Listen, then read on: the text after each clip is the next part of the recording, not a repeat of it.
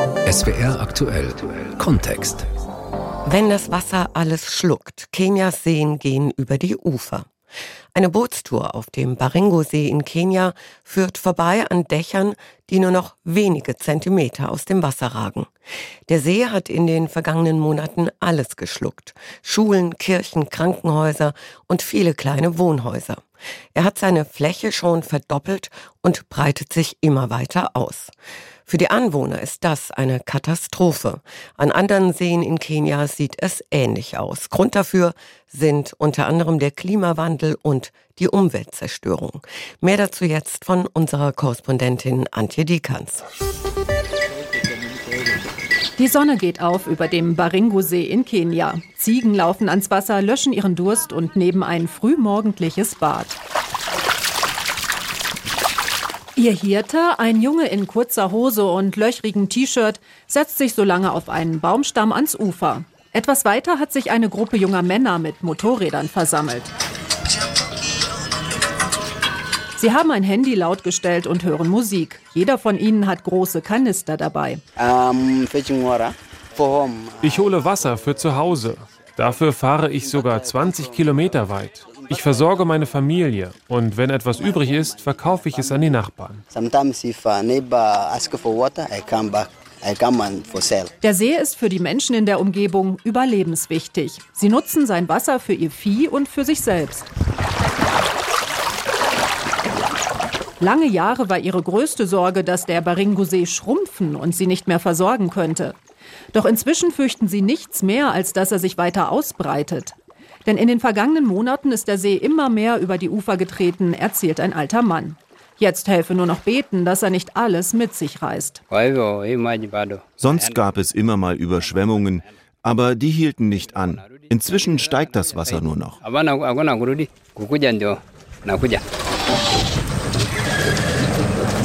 Und es hat schon viel geschluckt. Das Ausmaß der Überflutungen lässt sich am besten vom Boot aus sehen. Aus dem Wasser ragen schon nach wenigen Metern ein paar Häuser. Die Wellen tanzen um ihre Dächer. Der Rest von ihnen ist untergegangen, erklärt Titus Kangor von einer Umweltschutzgruppe am See. Unter dem Boot liegt ein Hotel. Es hatte 49 Zimmer und ein großes Restaurant. Der Besitzer konnte noch ein paar Sachen retten, Möbel und die ganze Ausstattung für die Küche. Denn das Wasser ist nicht plötzlich gekommen. Der Pegel steigt Tag für Tag. Es ist nicht das einzige Hotel, das zerstört wurde. Die Region hat sonst viele Urlauber angelockt. Aber auch die Reste ganzer Dörfer sind im See versunken, samt Schulen und Kirchen. Also Selbst das Krankenhaus war hier. Es war in Nähe der Siedlungen gebaut worden, damit die Menschen leicht dorthin kamen. Jetzt haben wir nur noch ein Zelt, das uns das Rote Kreuz gespendet hat. Das ist jetzt unser Krankenhaus. Titus Kangor ist Mitte 30. Er wuchs am See auf, studierte dann als erster in der Familie, um Naturschützer zu werden. Besonders gut kennt er sich mit Giraffen aus. Auch die gibt es am See und sie leiden wie die Menschen unter den Überschwemmungen.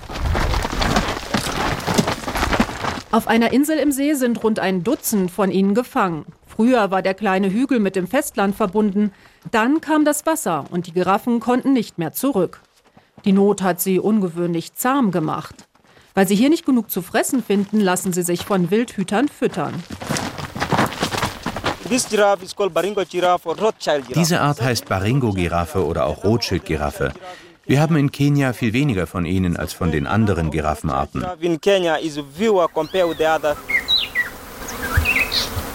Deswegen sind die Ranger da, um die Giraffen zu schützen. Eine von ihnen hat es besonders hart erwischt. Sie hatte von Akazienbäumen gefressen, die auf einem flacheren Teil der Insel stehen.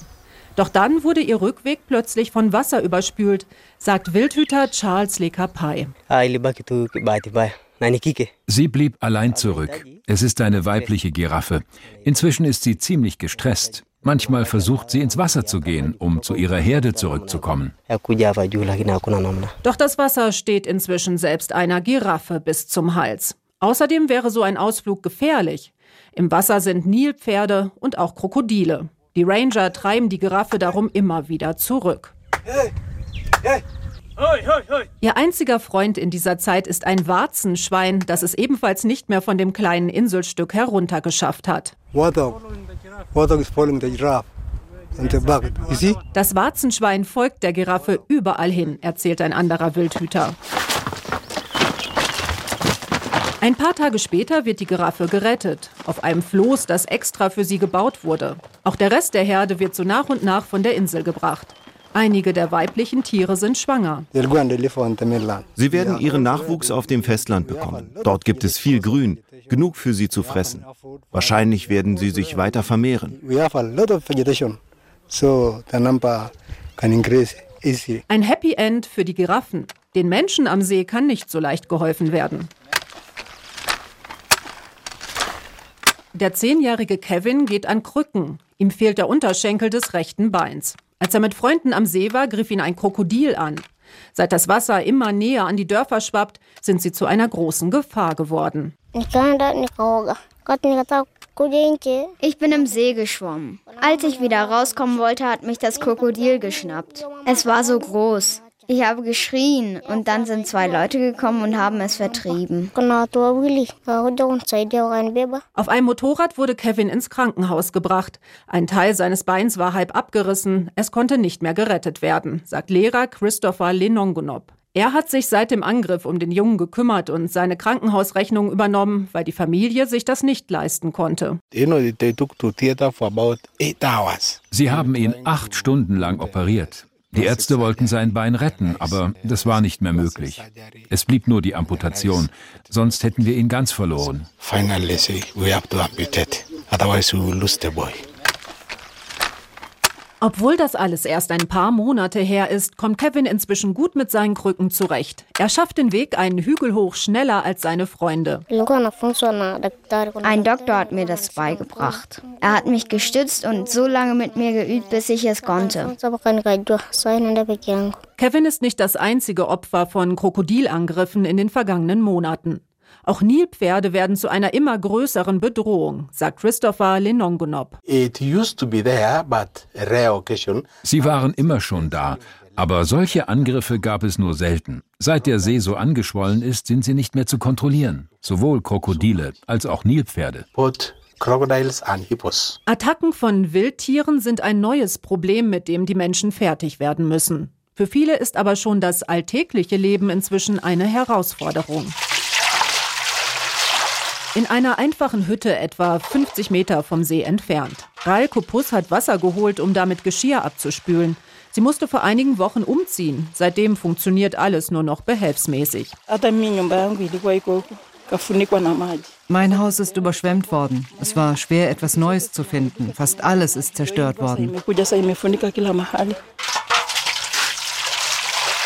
Die Frau in den 50ern hat mehrere Kinder und Enkel. Insgesamt zehn von ihnen wohnen mit ihr in dem kleinen Haus, weil sie nichts anderes mehr gefunden haben.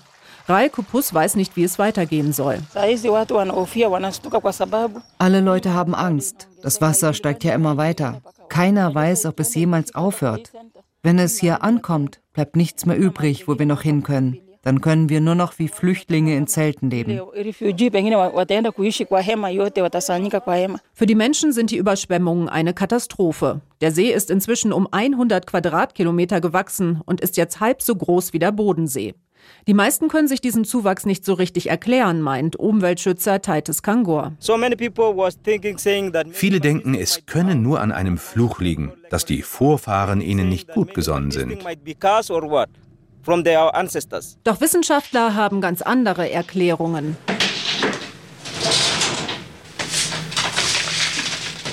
Professor Elias Maranga erforscht an der Egerton-Universität in Kenia die Ursachen der Überschwemmungen. Für ihn steht fest, es gibt nicht nur einen Faktor, der die Überflutung der Seen im ostafrikanischen Grabenbruch erklären würde. Andere Gewässer in der Region sind ähnlich stark betroffen wie der Baringo-See. Der Professor sagt, das liegt zum einen an der Abholzung. Die Bevölkerung wächst und damit werden auch mehr Lebensmittel verbraucht. In Kenia, wo es sowieso schon viele kleine Farmen gibt, entstehen noch mehr.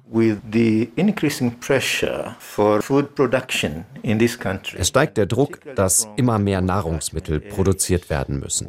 Wir hatten in Kenia große Wälder, die sehr wichtig für den Wasserkreislauf sind. Große Teile davon wurden gerodet, um Platz für landwirtschaftliche Felder zu schaffen. Außerdem werden Wälder zerstört, weil neues Bauland gebraucht wird oder weil die Menschen auf der Suche nach Brennholz sind. Dadurch ist der Boden rund um Flüsse, die in die Seen führen, nicht mehr so gefestigt. Unsere Städte wachsen immer mehr.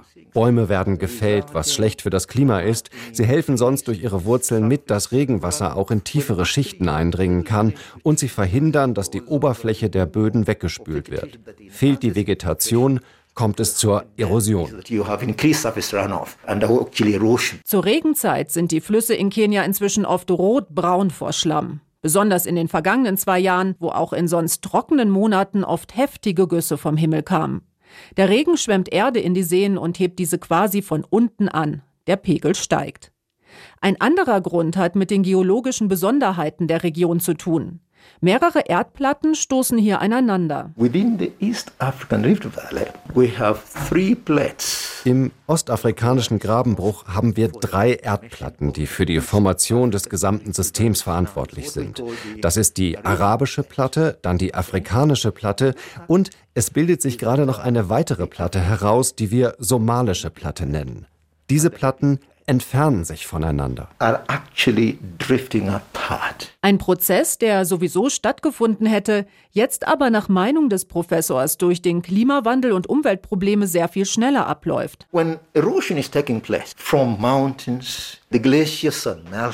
Wenn Berge abgetragen werden und Gletscher schmelzen, gelangt viel Wasser in die Ozeane. Dadurch bekommen sie mehr Gewicht. Das System muss sich wieder ins Gleichgewicht bringen. Wir sprechen von einer isostatischen Ausgleichsbewegung.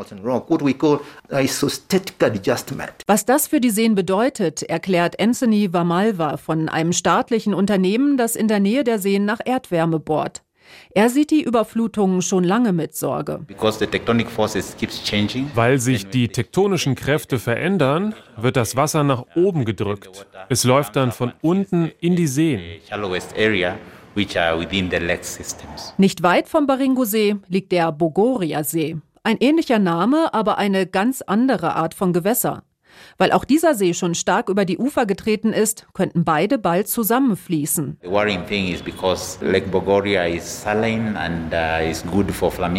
das Beunruhigende ist, dass der Bogoria-See salzig ist. Hier gibt es viele Flamingos. Im Baringo-See haben wir dagegen Fische. Wenn die beiden Seen zusammenlaufen, wird das Ökosystem gestört.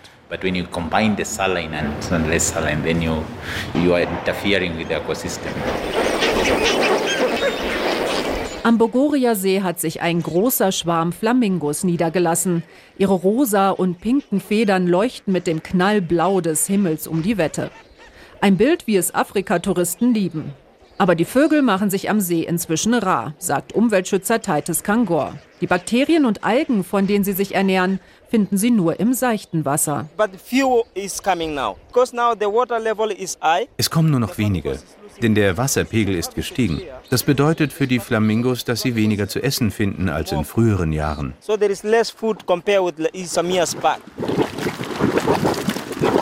An einer Stelle am Ufer kommt kochend heißes Wasser aus dem Boden. Ein Zeichen für vulkanische Aktivitäten tief unter der Erde. Titus Kangor hat Eier mitgebracht, die er in einem Korb in dem Wasser gekocht hat. Wir lassen sie jetzt ein wenig abkühlen. Dann können wir sie pellen und essen. Salz brauchen wir nicht, denn durch das Wasser sind sie schon salzig geworden. Also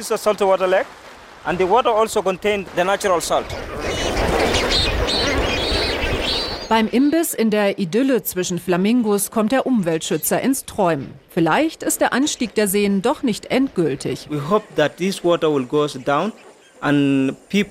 hoffen, dass das Wasser wieder zurückgeht und dass eines Tages die Leute wieder dahin zurückkehren können, wo sie früher gewohnt haben.